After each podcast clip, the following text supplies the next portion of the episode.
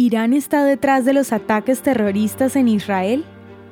Luego de nueve días del brutal e inesperado ataque terrorista de Hamas en contra de Israel, la lista de personas israelíes asesinadas asciende a más de 1.300, 2.500 heridos y más de un centenar de secuestrados.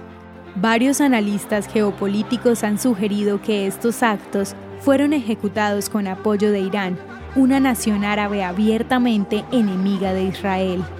Se conoce que desde hace varios años el gobierno iraní patrocina con dinero y armamento a milicias como Hamas, con el propósito de cumplir su objetivo declarado, destruir a Israel.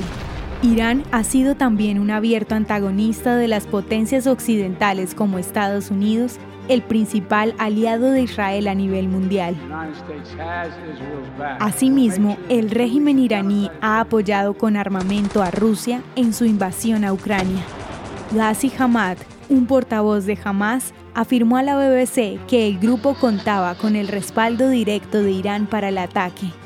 Estados Unidos estima que anualmente Irán invierte más de 100 millones de dólares para patrocinar a grupos milicianos, dotándolos de armas, estrategias, entrenamiento y capacitación.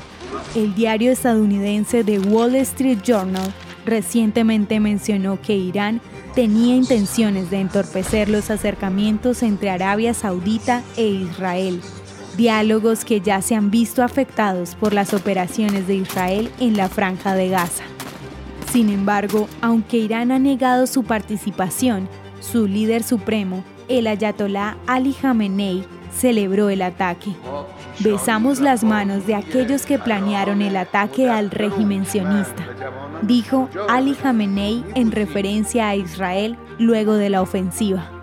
La televisión estatal iraní mostró a miembros del Parlamento gritando Muerte a Israel y Palestina es victoriosa, Israel será destruido.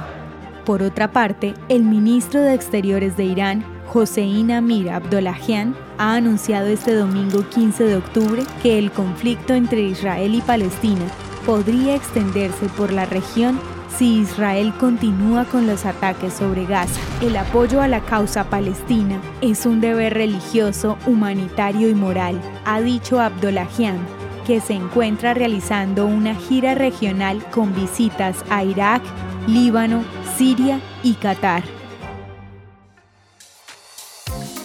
La historia de hoy merece ser compartida.